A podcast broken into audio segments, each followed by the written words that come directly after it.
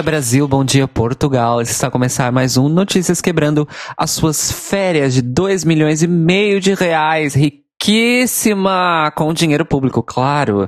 De notícias do The Libraries Open. Eu sou o Cairo. Eu sou o Rodrigo.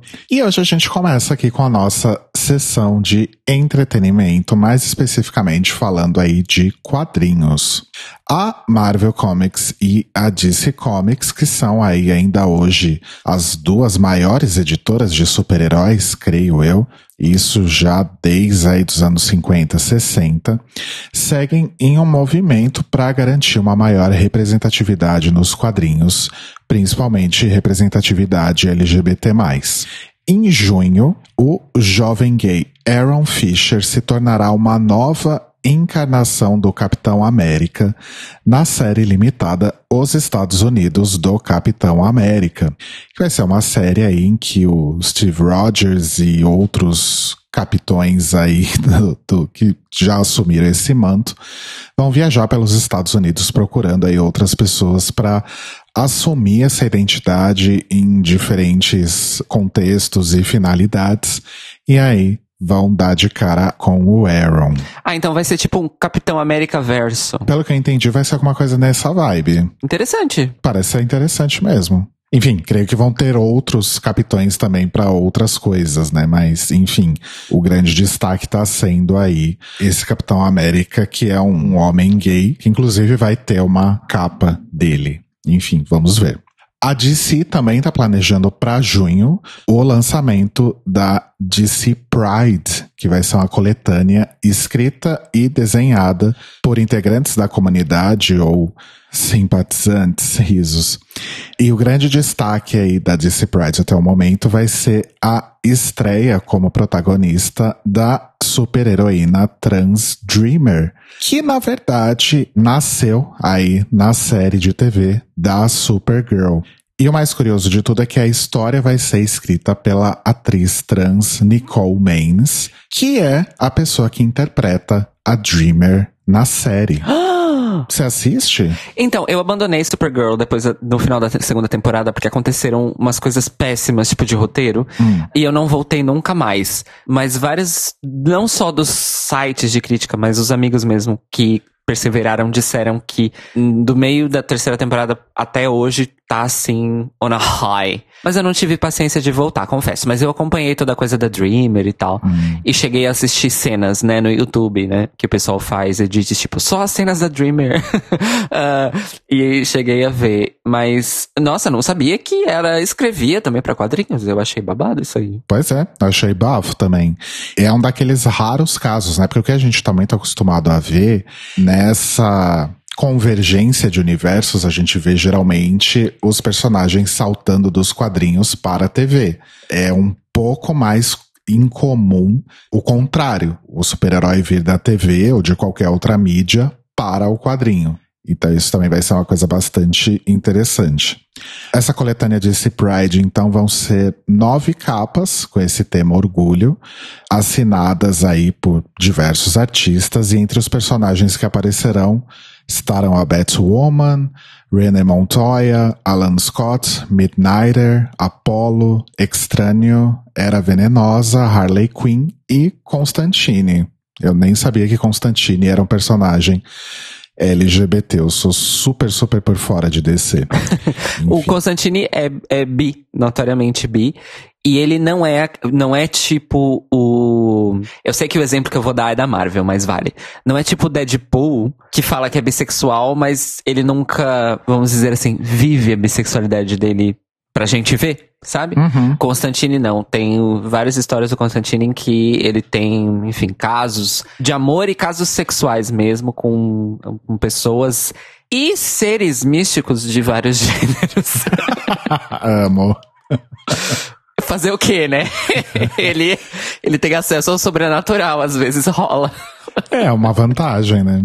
Enfim. Ainda na Marvel, só que agora num outro universo, a série Star Wars The High Republic vai ter uma capa em junho, também estrelada por personagens LGBT, no caso Tarek e Seret, que são duas pessoas trans não binárias.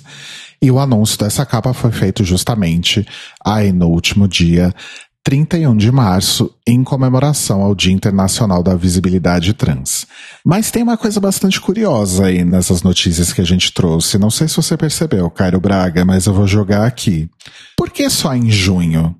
Por que só no mês da visibilidade LGBT? Mas essa não é a pergunta que a gente se faz todo ano.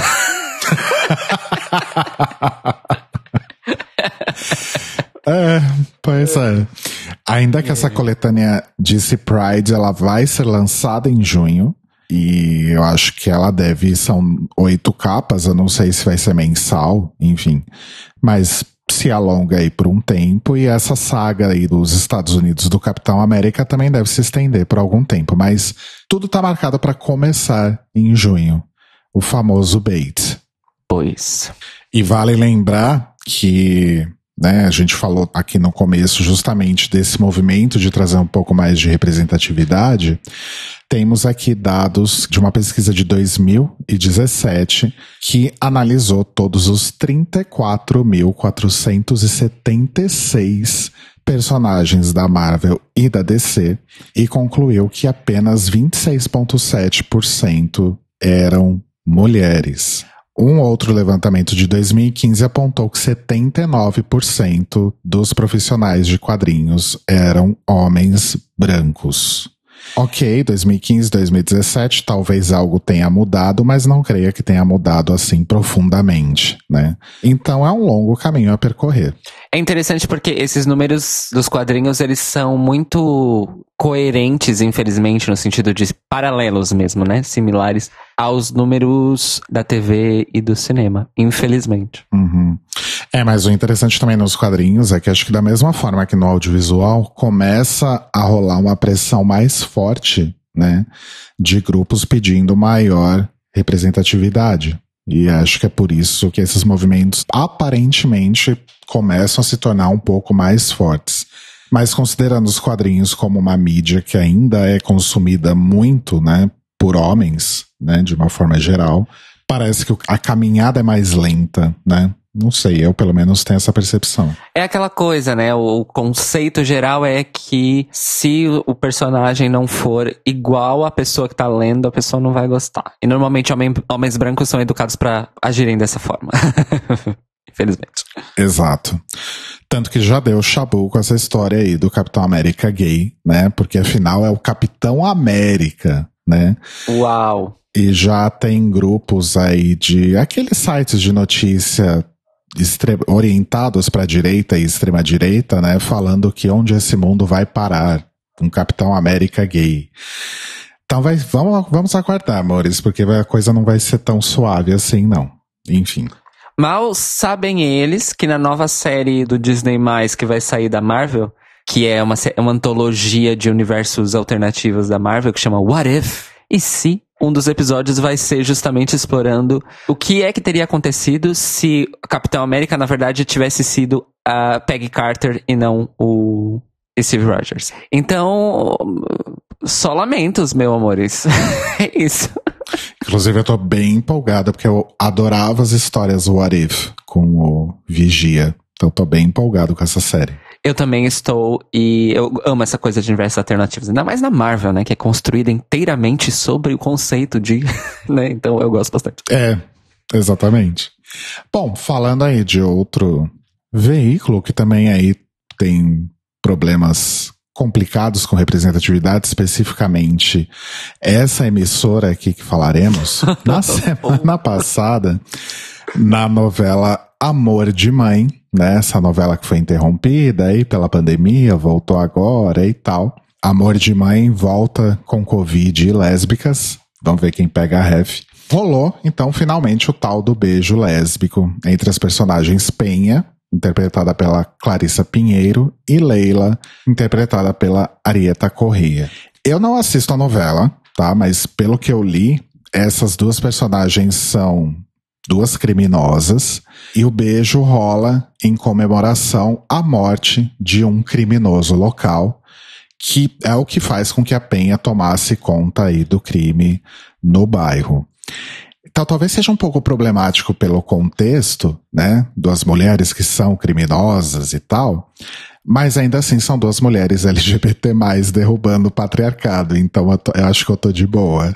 Pois.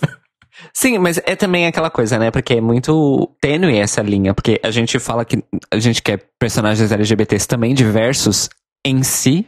E aí quando a gente fala isso, aí o, o mainstream fala, ah, entendemos. Aí todos os personagens LGBT são criminosos e vilões. Exatamente. é muito complicado isso. Enfim. Ah, enfim. Mas além disso, teve também a personagem Camila, interpretada pela Jessica Ellen, que usou uma camiseta numa das cenas que tinha a mensagem homofobia, lesbofobia, transfobia tem cura. Procure tratamento urgente. Que vem, na verdade, de uma campanha de responsabilidade social da própria Globo de quatro anos atrás. E aí, enfim, né, trouxeram isso de volta aí na forma da camiseta da Camila. Então, a gente sempre gosta de trazer esse tipo de coisa quando acontece, principalmente quando acontece numa novela da Globo, né, que a gente sabe o peso social que ainda tem em 2021 né? A gente sabe que a Globo continua sendo um, um, dos canais mais tradicionais, talvez até mais do que a própria Record em termos de tradicionalismo mesmo, né? Então é interessante ver quando acontece alguma coisa desse tipo, ver a repercussão que gera e também o contexto em que é trazido, né? Para que a gente possa justamente explorar e discutir isso mais. É, acaba sendo realmente um fato bastante importante aí. E para terminar essa sessão aqui de entretenimento, a gente deixa aqui uma diquinha cultural. O coletivo Aquenda, que foi criado em 2014 por jovens artistas moradores do Jardim Romano, no extremo leste de São Paulo, apresenta em formato virtual até o dia 18 de abril o espetáculo teatral Periferida, do diretor João Nin, com texto da dramaturga Ramila Souza. A peça conta aí duas histórias em paralelo que são ambientadas na periferia. A primeira é de um menino gay que se torna drag queen e a outra de uma menina trans que é registrada, né, com gênero masculino, mas se identifica aí com o gênero feminino.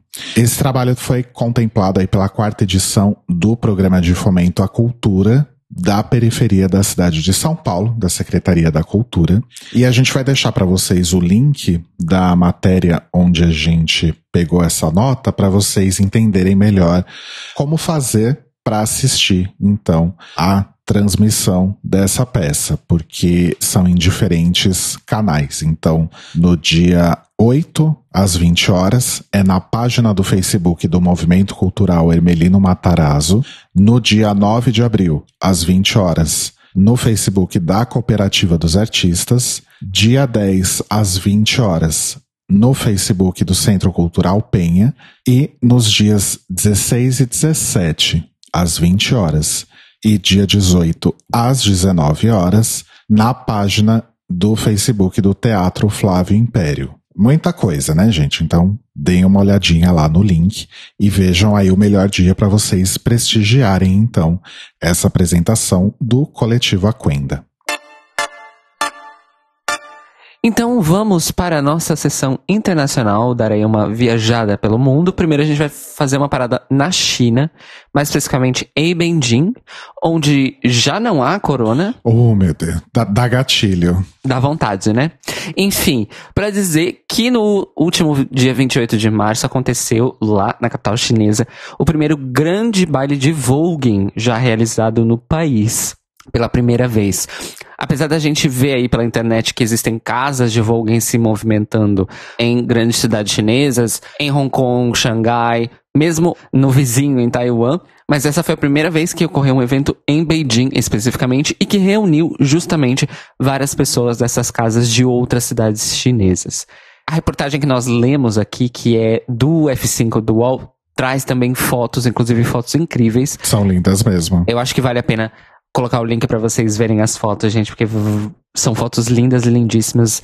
Tem, tem drag barbada, tem gente fazendo umas acrobacias absurdas. Enfim, para um primeiro baile, pelas fotos, eu achei que tinha bastante gente inclusive. Eles fizeram aí uma competição de apenas três categorias. Então, teve uma categoria de Drag Queen Lip Sync, uma categoria de Voguing Open to Wall, ou seja, qualquer estilo de Vogue é válido, e uma categoria de runway, de desfile mesmo. Então foi aí realmente uma coisa mais base, mais básica. Quem organizou tudo isso, o liderou aí a produção deste baile de Vogue, foi o Li Yifan, que é mais conhecido pelo seu nome artístico aí de Bazi. Ele tem 27 anos e ele já é uma pessoa muito conhecida da vida noturna de Beijing. E ele também dá aulas de voguing na cidade, em algumas academias de dança, e isso também ajudou ele a conseguir fazer a coisa acontecer, porque recebeu apoio das pessoas que fazem aula de voguing com ele, das pessoas que abrigam as aulas dele, né, nas academias de dança, e também, como ele já é uma pessoa conhecida da noite, conseguiu um bar para realizar o, o, evento sem muita dificuldade. Por que, que essas, esses pequenos detalhes de fazer acontecer em Beijing esse, esse evento são importantes? Porque a China é um país que tirou a homossexualidade de classificação de doença mental em 2001. Então, foi ontem. Então, a comunidade LGBT, né? A comunidade LGBT chinesa ainda vive muito escondida no underground, assim. Só que assim, não é o underground de São Paulo, que todo mundo sabe onde é que acontece. É um underground escondido mesmo, gente. Então, assim, é muito bom ver essas pessoas, não só num contexto pandêmico, né? Mais especificamente a comunidade LGBT chinesa ter conseguido se movimentar para realizar isso e ter acontecido tudo bem sem nenhum incidente, sem nenhum tipo de repressão. Foi assim lindo. Então eu vou deixar para vocês aqui na descrição desse episódio o link da matéria para vocês lerem e verem as fotos, porque são fotos realmente incríveis e, e lindíssimas. Então é isso. O Vogue aparentemente, assim, nunca vai parar de se expandir e, e conquistar no, novas comunidades, né? Que siga assim, né? Voando aí de Beijing pra cá, aqui mesmo, Lisboa, Portugal. Depois do anúncio da União Europeia de se declarar né, a zona de liberdade para pessoas LGBT em reação às políticas repressoras e homofóbicas dos governos polonês e húngaro, a cidade de Lisboa, através da Câmara Municipal, que é o órgão administrativo das cidades aqui em Portugal, declarou, através de uma moção, Lisboa como uma zona de liberdade para pessoas LGBT, também num ato aí simbólico, eh, se juntando à decisão da União Europeia para fazer frente as questões que acontecem na Polônia e na Hungria. Não temos ainda muito bem certos da Câmara Municipal de Lisboa se isso também vai ser levado a cabo como, vamos dizer assim, uma motriz, uma força motriz para políticas públicas relacionadas à comunidade LGBT na capital portuguesa, mas já é um melhor que nada, vamos dizer assim. e, na ocasião, foi estendido, então, na frente da Câmara Municipal de Lisboa, no parapeito né, do púlpito do prédio, a bandeira do orgulho LGBT. Isso sim é um ato simbólico que ainda é muito poderoso, órgãos públicos hastearem a nossa bandeira. É uma coisa que pouquíssimos órgãos públicos fazem. Então é isso. Agora vamos ver se, pelo menos depois da pandemia, a gente tem alguma política pública. Qualquer coisa já vai guardando um espacinho aí no seu quarto pra gente ir pra aí, viu? já vou, vou aqui já arranjar um sofá-cama, louca. Vai dois viados e dois gatos.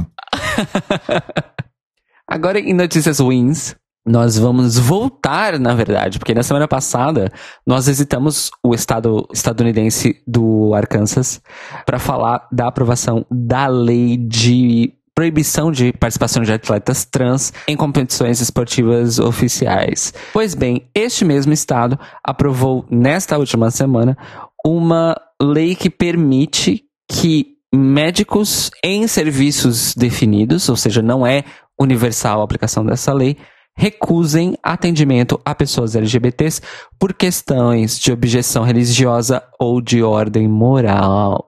Que bosta, de novo isso.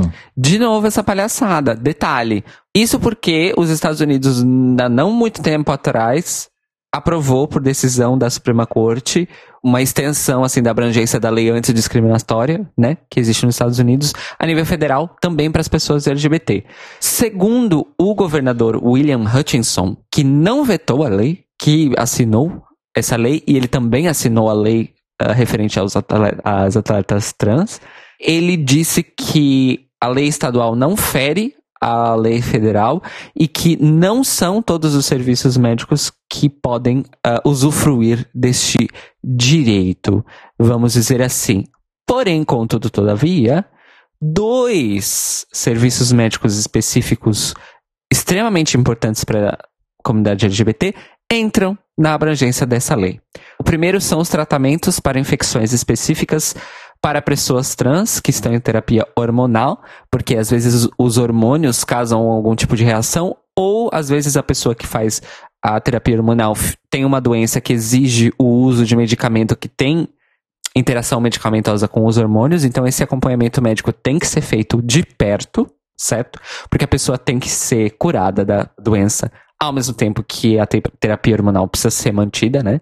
E também aconselhamento de luto para casais homossexuais também está incluído, ou seja, se seu marido, esposa, companheiro morre e você precisa de serviço psicológico de aconselhamento de luto, se você procurar no serviço médico do estado do Arkansas e for uma pessoa LGBT, o médico vai poder falar: hum, não, não vou te atender não. Gente. Que humano, que digno, né? É, é esse tipo de decisão. A parte interessante é que o mesmo governador Hutchinson, em 2017, se opôs a uma lei parecida com essa. Mas à época, o texto dessa lei era muito diferente e abrangia muito mais coisas. E ele, ao menos, não concordava que esse tipo de direito de discriminação, vamos dizer assim, pudesse ser aplicado universalmente, porque existem serviços médicos em que a pessoa depende para viver. Então, esse direito à discriminação se estendesse, por exemplo, a um atendimento de emergência, de urgência, em caso de acidente, em caso de síncope, às vezes a pessoa é alérgica ou alguma coisa assim. E aí o médico é evangélico. Ah, você é LGBT, não vou te atender. E a pessoa morre, aí ia ficar feia a coisa. Então, na época, quando o texto abrangia essas coisas, ele não aprovou. Agora que o texto está limitado por causa da lei federal, aí sim, aí tá tudo bem. Ele aprovou. Tá feia a coisa lá. Bom, aonde não tá, né, a louca? Isso, infelizmente, é uma verdade. Acho que existem graus de feiura, né? Digamos. Sim. Nuances, né? Nuances, exato. Infelizmente, nós vamos terminar esse quadro internacional com mais uma notícia ruim. Dois centros de ONGs LGBTs foram atacados no último final de semana do mês de março. Um deles na Argentina e outro deles na Espanha. Na Argentina, em Buenos Aires, foi atacada a sede da ONG Comunidade Homossexual Argentina, que é a ONG LGBT mais antiga da Argentina e também uma das mais antigas da América Latina inteira, ao lado do GGB, o Grupo Gay da Bahia. E, na verdade, o que é que aconteceu? Tacaram pedras, né? Tentaram ali agredir, vamos dizer assim, o edifício, mas também houve uma tentativa de incêndio criminoso na Espanha, aconteceu em Valência, na cidade mesmo de Valência, a sede do coletivo Lambda teve a entrada danificada, na manhã da segunda-feira, dia 29, também ali atacada com pedras, pausa, depredação ali comum. Só que no caso dessa sede do grupo Lambda, é um pouco mais preocupante do que da Argentina, por quê? Porque no final do ano passado foram pichadas imagens anti-LGBT na sede dessa mesma entidade. Então, aparentemente, há uma, um, um traço de perseguição constante contra essa entidade em Valência. A gente falou um monte de notícia ruim e, curiosamente, nenhuma era da Polônia, por exemplo. Deram um descanso. Vamos então agora para o nosso boletinho Greg Race. Seu drops de notícias sobre RuPaul, Drag Race e outras coisas relacionadas. Na semana passada nós tivemos aí mais uma notícia relacionada a Drag Race Espanha, que indica, amores, que esse provavelmente vai ser um dos melhores spin-offs desse reality. Dessa vez, a grande notícia foi aí a confirmação de Paca La Piranha entre os jurados convidados. Quem assistiu aí Veneno, aquela série da HBO Max que a gente já enalteceu aqui inúmeras vezes e não vai cansar de enaltecer, então assista Veneno se você ainda não assistiu. Mas quem já viu pode conhecer aí essa personagem, que não é nem personagem na verdade, né? Porque ela interpreta ela mesma na série. Então, ela ela é o personagem. Ela é a personagem, ela é a Paca Lapiranha, de fato. Enfim, o que aconteceu depois de Veneno é que a Paca ficou aí requisitadíssima, né? E ela tem feito aí vários projetos com a plataforma de streaming A3 Media. Então ela tem lá os programetes dela tal, e ela é de fato uma pessoa extremamente carismática. Quem assistiu Veneno se apaixonou provavelmente logo aí nos primeiros episódios pela Paca. E ela, participando então aí como jurada convidada de Drag Race Espanha, ela vai dividir o painel de jurados com o Javier Ambrosi e o Javier Calvo, que são justamente aí os produtores e criadores de Veneno. E a gente já tinha falado aí alguns episódios atrás que eles estavam confirmados como jurados fixos. E, além da Paca, como jurado convidado, também teria sido confirmado aí o John Cortajarena, que eu não faço a menor ideia de quem seja, você sabe? Pior é que eu não sei também. Vamos googlar rapidinho aquele momento tempo real? Vamos. Vamos lá. Uma musiquinha de espera.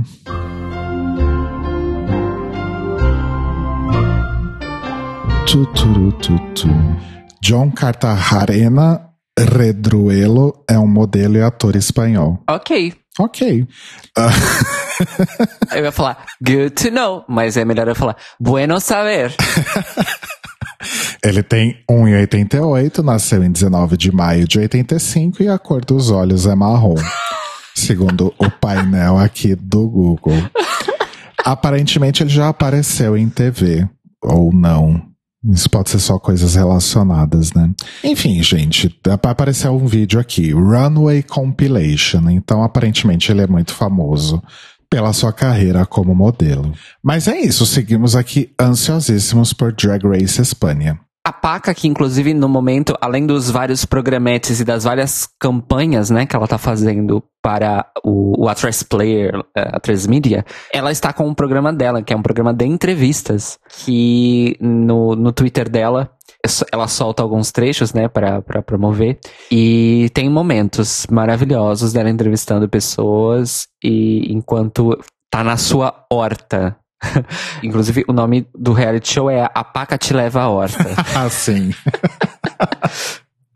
Foi divulgado um, um, um vídeos para promover Drag Race Espanha, com a Paca La Piranha ligando para RuPaul e a Paca La Piranha então dando qual vai ser a tradução de She Already Done Had Hers e aparentemente vai ser Agárrate las bragas marichocho. Meu Deus. Segundo Paca Lapiranha. que bafo. Inclusive ela chama RuPaul de Rupola. Eu acho que é isso. Para mim é isso. Para mim fechou. Amo. Ai, onde tinha esses vídeos estavam lá nas fontes que a gente pegou? Eu, eu, passei batido. Sim, uma das fontes é, é o vídeo. Ai, gente, eu não, não, não prestei atenção nisso. Ai, que loucura. A gente pode deixar o link do vídeo aqui na descrição também, né? Digno. Tô anotando aqui, tudo em tempo real.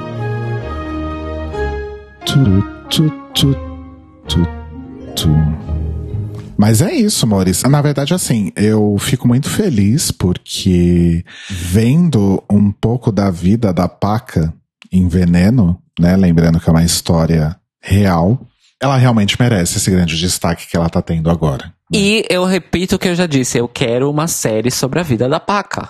Eu exijo. Seria todo Javieres. Javieres, cá tem essa aqui, hein? Mas é isso, Maurício. Seguimos então ansiosíssimos aí pela estreia de Drag Race Espanha, que ainda não tem data. E depois aí de 30 anos longe, entre aspas, do cenário musical, depois eu explico essas aspas, quem tá voltando aí à música é a Michelle Visage. E aí eu pergunto, será que precisava? Ah, Enfim. Eu, eu, eu, eu gosto, eu queria ver ela, ela na música. confesso. Vamos ver, porque olha só, ela tá de volta aí com um single com o grupo pop inglês Steps.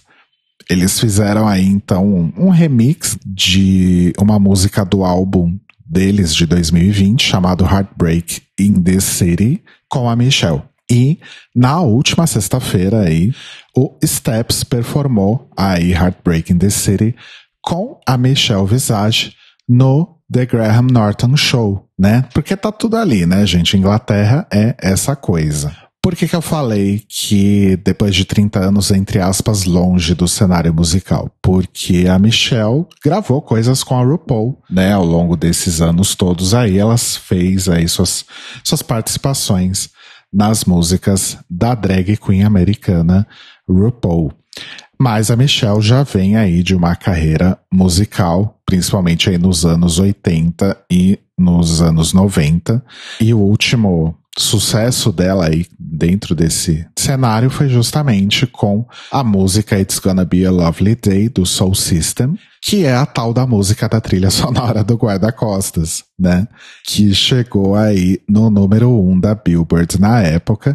E dois anos antes, a Michelle tava lá no outro grupo dela, que era o Seduction, e que também chegou aí ao número dois da Billboard, nesse caso, com a música To To Make It Right, que já foi tema de lip sync de Drag Race pelo menos umas duas vezes, eu acho. Então vamos ver agora aí como que vai ser essa nova empreitada da Michelle, que inclusive é uma pessoa que veio do rádio, se consolidou agora na TV e volta aí a arriscar na música também. Será que a gente vai ver a Michelle ganhando um Grammy algum dia ou algo assim? Eu não iria tão longe. né? Mas eu acho que é possível que ela tirei um tempinho para produzir um álbum. É que é aquela coisa, em toda entrevista que perguntam para ela se ela não quer gravar um disco ou fazer uma turnê, o que seja, ela diz que nesse momento da vida dela, ela só gravaria um disco de show tunes, né? E que teria que ser uma coisa muito bem trabalhada em questão de repertório e tudo mais. Que inclusive é o que ela canta nas turnês, né? Com as drags. São show tunes. Mas eu fiquei surpreso, eu gostei da música. É, um, é uma farofona, mas é uma farofona gostosa, gente. Uhum. É uma farofona boa. É um popzão, né? É um popzão, é bom. É, é uma farofa ioki, é uma farofa de qualidade. Mas tem um, um, detalhe, Rodrigo, dessa notícia importante dessa performance ao vivo, e foi ao vivo mesmo, tá, gente? É mais uma evidência de que sim, ela e RuPaul estão gravando a terceira temporada de Drag Race UK as we speak. Ah, é fato, né? Rolou esse, essa coisa também essa semana. Verdade. Mas seria algo bastante curioso mesmo, um álbum da Michelle.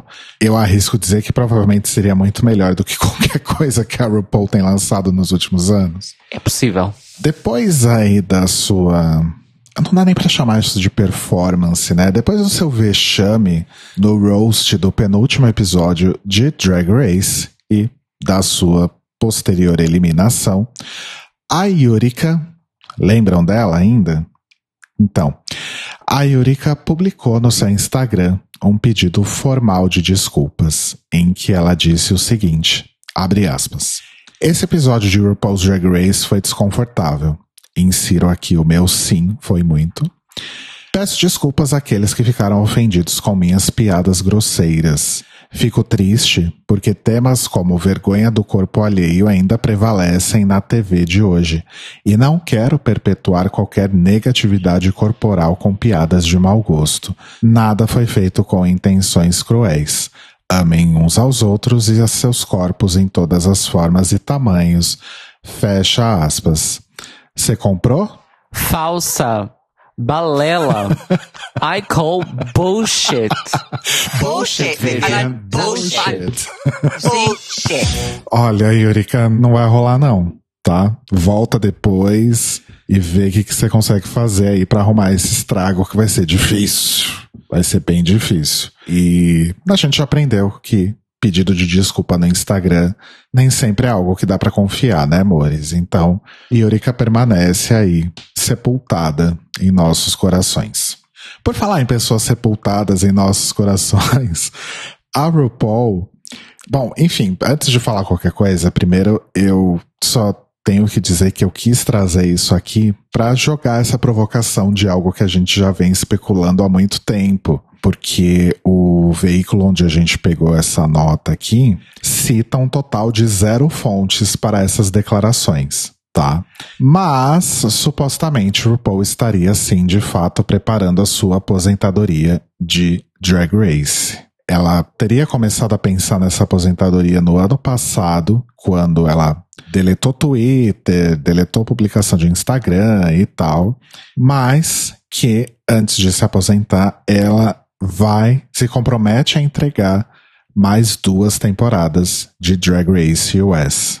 Só que assim, fonte Arial 12, né? Não tem qualquer informação disso aqui. Fui correr atrás, fui ver se eu achava alguma coisa, e a única coisa que eu achei de oficial da RuPaul falando sobre aposentadoria foi uma entrevista que ela deu em maio de 2019 pro IT Online, em que ela diz que não se vê se aposentando tão cedo, esteja fazendo dinheiro ou não. Então, fica essa provocação aí se de fato a RuPaul pode estar ensaiando. Acho que de três em três meses a gente vem no Notícias Quebrando com algo assim. Será que é porque a gente tá querendo muito isso? Eu não sei. Hum, eu não sei, mas isso me deixa triste porque significa que literalmente você pode fazer um blog com um design eh, minimamente credibilizável, vamos usar essa palavra, e você pode escrever o que você quiser e, e, e é isso. Aham. E aí as pessoas acreditam. E não está fonte nenhuma. Mas é isso, Maurício. A gente segue trazendo, então, informações sobre essa aposentadoria da RuPaul que a gente espera. Que, não, não que a gente espere, né? Mas enfim, meio que já deu. Mas eu super acho que Drag Race sobreviveria muito bem só com os spin-offs. Eu acho que Drag Race Estados Unidos sobreviveria muito bem até com outra apresentadora pós RuPaul. Talvez até a própria Michelle, né? Vai que esse lançamento aí musical tem a ver com isso, a louca. Chega de especulação, chega de Drag Race por hoje. Mas se vocês acharam que ia melhorar, vocês estão enganados. Nós vamos para o Manicômio Brasil S.A. neste momento. Pelo menos tá curto. Vá lá, né? Bom, a gente vai falar primeiro então das férias do nosso querido, queridíssimo, né? Ou, ah, como a gente chama, presidente Jair Bolsonaro. É, é, muito louco isso, gente, porque assim, o foco da notícia é dinheiro. Mas eu, quando, quando fiquei sabendo a primeira vez da notícia e, quando eu reli hoje, né, pra, pra preparar a pauta, eu fiquei muito chocado que o presidente da República teve coragem de tirar um período de férias entre 18 de dezembro e 5 de janeiro no meio de uma pandemia. É isso que não. E, e, isso já não me entra na cabeça, tá? E aí, o que, o que não entra, mas não entra mesmo e não vai entrar, é o fato de que foi divulgado pelo próprio governo, por causa da questão de prestação de contas e transparência de gastos, quanto é que custou aos cofres públicos essas férias de Jair Bolsonaro. Férias essas que ele usou para promover aglomerações em lugares públicos, olha só. Plim! 2,4 milhões de reais. Sendo que 1,2 milhões foram direto no cartão corporativo do governo federal e o resto foi pago naquele esquema de reembolso de notas fiscais, né? Que a gente conhece na esfera pública. Eu nem sei o que falar depois disso, gente. Tem gente no Brasil morrendo de Covid e de fome. O governo faz de tudo para minar qualquer tentativa de um auxílio emergencial decente e digno que pelo menos atinja o salário mínimo. E aí Bolsonaro gasta 2,4 milhões de reais em quantos dias? 18 de dezembro a 5 de janeiro são menos de quatro semanas, gente. O que, que é isso? Nossa, gente, que absurdo. O que é isso? É como eu sempre digo, é um filho da puta. Né? Não ofenda as putas, Rodrigo. Pelo amor de Deus. É igual o pessoal que chama Bolsonaro de burro animalzinho mais querido não precisa ser ofendido dessa, dessa maneira, sabe? Ai, gente. Enfim, as cidades que Bolsonaro visitou foram Guarujá, no litoral sul de São Paulo, e São Francisco do Sul, no interior de Santa Catarina. Ele gastou tudo isso para viajar dentro do Brasil. Mas por que, que ele viajou dentro do Brasil? Porque ele não podia viajar para fora. Não, e ainda que tivesse sido para fora, não, não, não faz sentido, né? Mas é aquilo que também que eu sempre digo. Eles realmente acreditam que a gente engole esse tipo de coisa sem questionar. Acho que porque muita gente engole, né? Mas são coisas que não fazem sentido, são coisas que não somam, sabe? E a pior parte é que, para se combater isso de uma maneira administrativa, precisaria de movimentação do Congresso. Isso não vai acontecer. Uhum. Pois é. Sabe, o Congresso, o Congresso poderia mover literalmente um processo administrativo contra a cadeira da presidência da República, na pessoa do Bolsonaro, claro, e questionar esses gastos no TCU, no Tribunal de Contas da União. E se a presidência da República perdesse o processo, ele teria que devolver para os cofres públicos do próprio bolso. Aí é que eu queria ver, entendeu? Aí é que eu queria ver. O que seria engraçado, porque se isso acontecesse de fato, é dinheiro de milícia que ia ser usado pra, pra devolver. Ai, o ciclo sem fim, né? O loop. É tipo Dark, né? É tipo Dark. em outras notícias relacionadas, mas não diretamente a Bolsonaro, nós tivemos outra pataquada, também de dimensões astronômicas, mas em outro âmbito. Eu vou ler para vocês uma lista de nomes, tá? Que é a seguinte. Ciro Gomes, do PDT, Eduardo Leite, do PSDB, atual governador do Rio Grande do Sul, João Amoedo, presidente do Partido Novo, novo entre aspas sempre, o João Dória, do PSDB, governador de São Paulo, atual, o Luiz Henrique Mandetta, do Democratas, ex-ministro da Saúde, e Luciano Huck, que não tem credencial nenhuma além de ser rico e apresentador da Globo. Escutaram bem? Escutou bem, Rodrigo, os, os nomes? What a crew. Turminha da pesada, vai aprontar altas confusões, né? Essas pessoas tiveram a audácia, o despautério, o assinte de publicar uma carta em defesa da democracia brasileira. Olha só, que coisa incrível.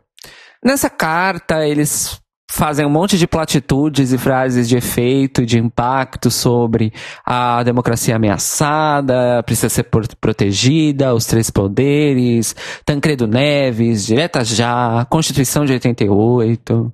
Nossa. Está sob ameaça, etc e tal. Né? Não há liberdade sem justiça, não há igualdade sem respeito, não há prosperidade sem solidariedade. Gente, eu tô literalmente citando trechos da carta, tá? Isso eu, eu não tô interpretando. Isso são aspas reais. E em nenhum momento, absolutamente nenhum momento, eles citam o nome de Bolsonaro. Nenhum momento. Hum. Hum. Então, qual é a intenção dessa carta? A intenção dessa carta é basicamente se apresentarem coletivamente como nós somos a alternativa ao Lula e ao Bolsonaro, porque eles são o quê? Duas faces da mesma moeda. Vamos falar então um pouquinho mais sobre esses nomes, só dar mais algumas credenciais? Vamos. Luiz Henrique Mandetta, ex-ministro da Saúde, do governo Bolsonaro. Um dos. João Dória fez a campanha Bolsodória e só por causa dela ele conseguiu se reeleger governador de São Paulo, porque foi na onda da popularidade de Bolsonaro. João Almoedo, do Partido Novo, que considerava Bolsonaro aí uma opção viável para a presidência da República no segundo turno. Eduardo Leite, que também manifestou apoio ao Bolsonaro no segundo turno das eleições presidenciais de 2018. Ciro Gomes, que no segundo turno decisivo das eleições de 2018 foi para Paris. Nunca esqueçam disso, gente. Eu não consigo esquecer. Eu nunca vou esquecer. E Luciano Huck, que na época da eleição abertamente declarou num vídeo nas suas próprias redes sociais voto em Jair Bolsonaro. Essa é a turminha que tá dizendo que a democracia brasileira tá ameaçada e precisa ser defendida. E a culpa será de quem, né? Fica aí o questionamento. Luciano Huck, que também era da turminha do Aécio antes, né? Pois. Tem aquela célebre foto, né, do resultado das eleições. Eu amo aquela foto. Luciano Huck, a pessoa famosa brasileira que mais deleta fotos nas redes sociais. Isso eu não sabia. É meme, mas é um meme baseado em fatos reais, porque o Luciano Huck tira foto com um monte de político que se envolve em escândalo de corrupção. E cada vez que um deles vem à tona, ele deleta as fotos. Aquele meme, ai, vi que você deletou foto, tal foto, tá tudo bem? É, é, é desse? Ah, entendi. Exato. Amo. Exato. Esse foi o Manicômio Brasil S.A. dessa semana. Curto, porém desagradável. Assim como o Brasil. Para terminar, então, a gente vai para a nossa coluna de cidadania. Vocês lembram que nós anunciamos aqui no podcast a abertura das inscrições para participar do estudo Mosaico, que é o estudo que estava sendo conduzido no Brasil, sobre uma das viáveis opções aí de vacina contra o HIV. Muito bem, estamos então anunciados oficialmente que a última etapa do estudo foi atingida e mais uma rodada de inscrição de voluntários já está acontecendo. Eles precisam então no momento para atingir essa última etapa com sucesso estatístico, né, para cumprir aí o corpo clínico que precisa de número de pessoas, eles ainda precisam de 136 voluntários, tá? Então, nós vamos deixar aqui na descrição do episódio o link do projeto do estudo para quem quiser se candidatar. Lembrando que existe um perfil que eles estão procurando, que é o seguinte: são homens que fazem sexo com homens, mulheres trans e travestis e homens trans com idade entre 18 e 60 anos precisa ter aí algum tipo de comportamento de risco para aquisição do HIV e obrigatoriamente ser soro negativo. É claro. Então, vamos deixar aqui para vocês o link na descrição do site para quem tiver disponível interessado para participar da pesquisa. Gente, é muito, muito importante que esses voluntários se inscrevam para eles completarem a, a cota clínica para levar o estudo para frente. Porque este é o estudo de vacina contra HIV mais avançado do mundo no momento e está sendo realizado aí no Brasil. Então é muito, muito importante que isso aconteça, para que o estudo seja um sucesso, porque a gente pode até descobrir que essa vacina não é viável, mas o fato do estudo chegar até o fim significa que pode se construir a partir disso outras vacinas. A partir de uma falha científica se constrói uma vitória científica, é assim que funciona. É assim que a coisa funciona. Então, Outra coisa importante sobre isso é o seguinte: é uma dúvida que, segundo o próprio Rico Vasconcelos nas suas redes sociais, surge muito em relação ao mosaico, e eu vou aproveitar para divulgar.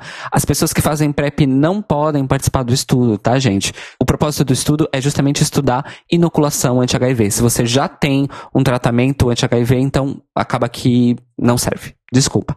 Então, se você faz PrEP, não se inscreva. Mande pro seu amiguinho que não faz PrEP. E aí ele se inscreve.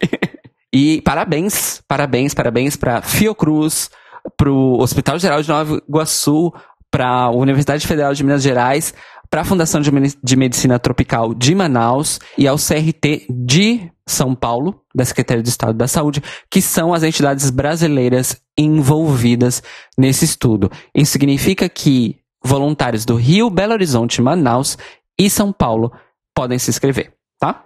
Arrasou.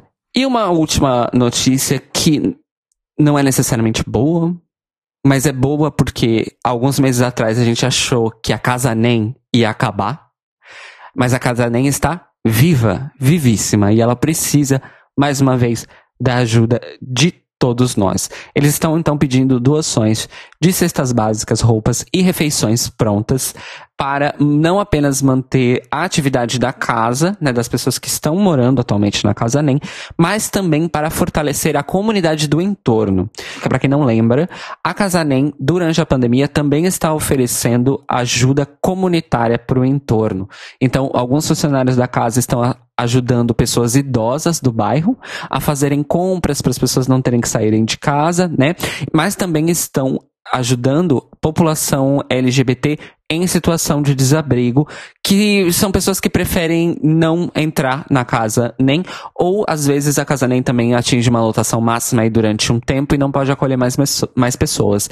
Mesmo assim, eles ainda estão fazendo suporte, principalmente em questão de refeições, em questão de, de pequenas infraestruturas, material de higiene, alguma ajuda médica, né, para essas pessoas LGBT em situação de desabrigo que não podem entrar na casa por quaisquer motivos. Então, nós também vamos deixar aqui o link na descrição para as redes sociais, para o Instagram especificamente da Casa Nem, que eles são bem ativos lá e estão divulgando então as informações de como fazer essas doações para a Casa Nem. Outro projeto assim essencial e é interessante, né, Rô, porque a gente nunca chegou a pensar que esses abrigos, né, para as pessoas LGBTs, essas casas que surgiram pelo país iam ter um papel tão fundamental na, na pandemia. Eu não imaginava. Nossa, com certeza. Então é isso, amores. Se você é do Rio de Janeiro, no entanto, não se esqueça que a Casa Nem fica atualmente no seu endereço permanente, na rua 2 de dezembro, número 9, no Flamengo.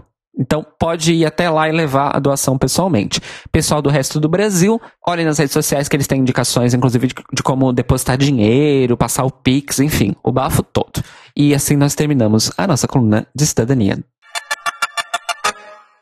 E o Notícias Quebrando de hoje teve informações de Veja, Gay Blog BR, Guia Gay São Paulo, Carta Capital, Folha, da Editoria de Turismo do IG, da Fórmula TV, do Twitter Drag Race Spain Queendom, do Twitter do Atres Player, da Entertainment Weekly, Exitoína, Mundo Diverso, Congresso em Foco, BBC e Observatório G. Temos indicações, Rodrigo? Olha, eu vou dar uma indicação prematura de uma coisa que eu não ouvi ainda, mas eu fiquei muito feliz com, com a existência disso. E considerando as pessoas envolvidas, eu acho que vai ser uma coisa boa, mas eu não ouvi ainda, tá? Deixa eu explicar o que que é. Acho que em outubro do ano passado, né, quando rolou a comemoração dos 30 anos da MTV Brasil, eu comentei sobre alguns perfis no Instagram que estavam fazendo aí um trabalho muito legal de resgate de várias coisas da MTV, de todos os tempos, né, desde 1990 até o, o final, que são o Disque MTV BR, o a MTV que deu certo e o MTV Brasil Memórias, né? Então eles estão sempre publicando lá no Instagram várias coisas interessantes.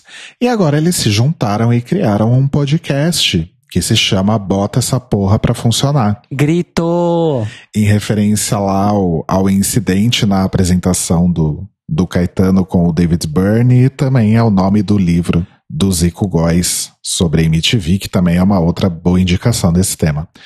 E aí, nesse podcast, eles vão conversar sobre MTV, falar sobre bastidores e trazer convidados também, né, que fizeram parte da história da MTV para falar, contar coisas, contar histórias. Eu adoro podcast que conta histórias sobre coisas que eu gosto, então eu tô bem empolgado em ouvir.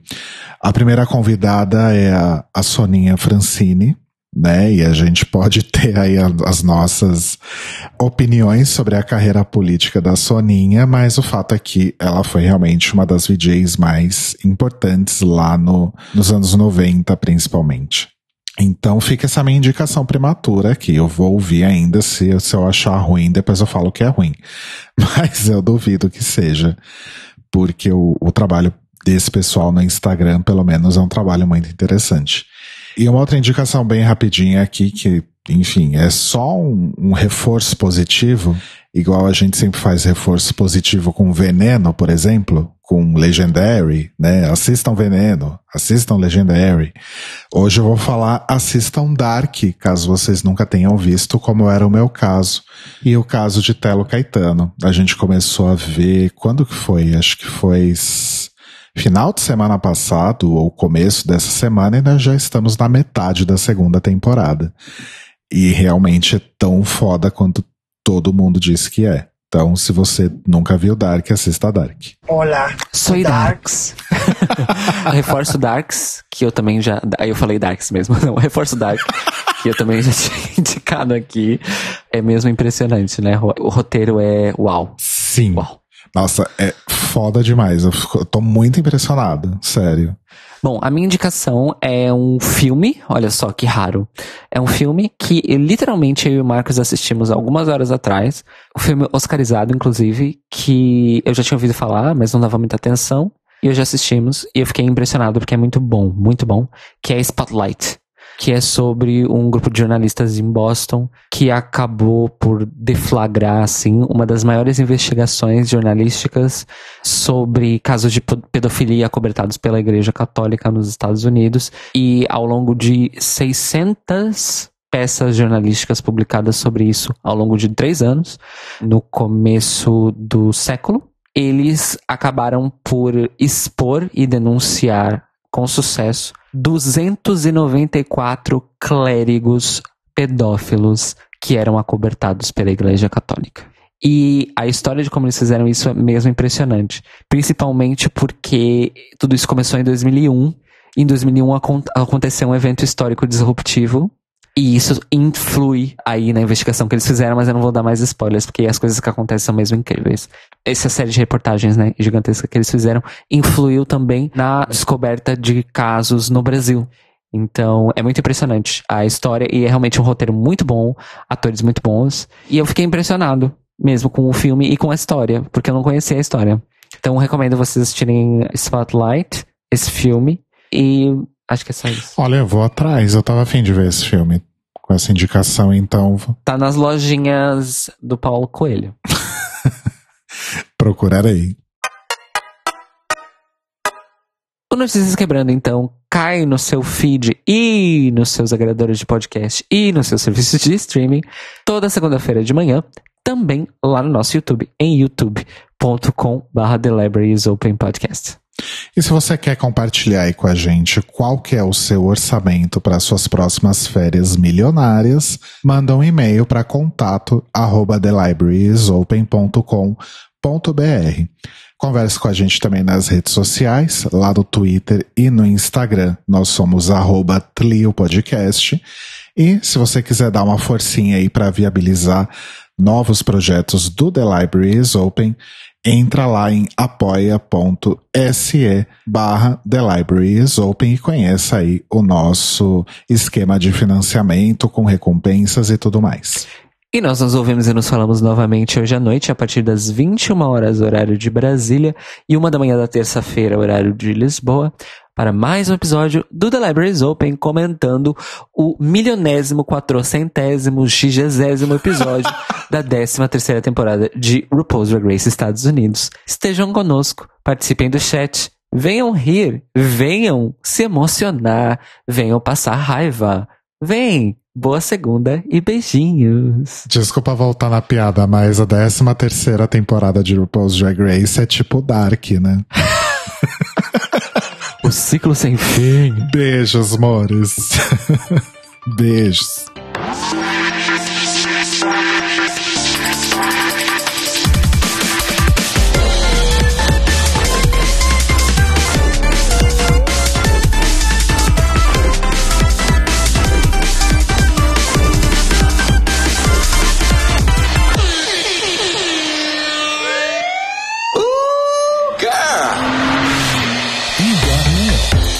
São os nossos queridos apoiadores que nos ajudam a fazer do Tlio um podcast cada vez melhor por meio da nossa campanha no Apoia-se.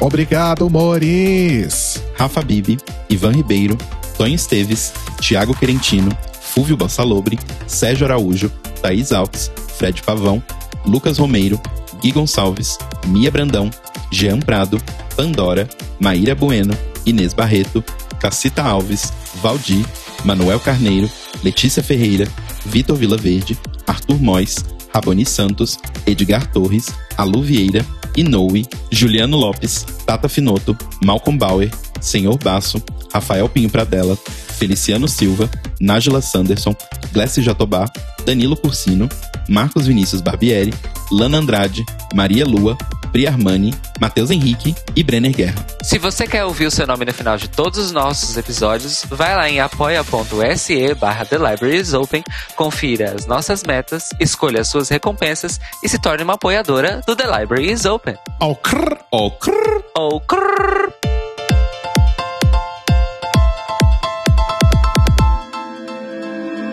Este podcast faz parte do movimento LGBT Podcasters. Saiba mais em www.lgbtpodcasters.com.br ou usando as hashtags e arrobas LGBTpodcasters no Twitter e no Instagram.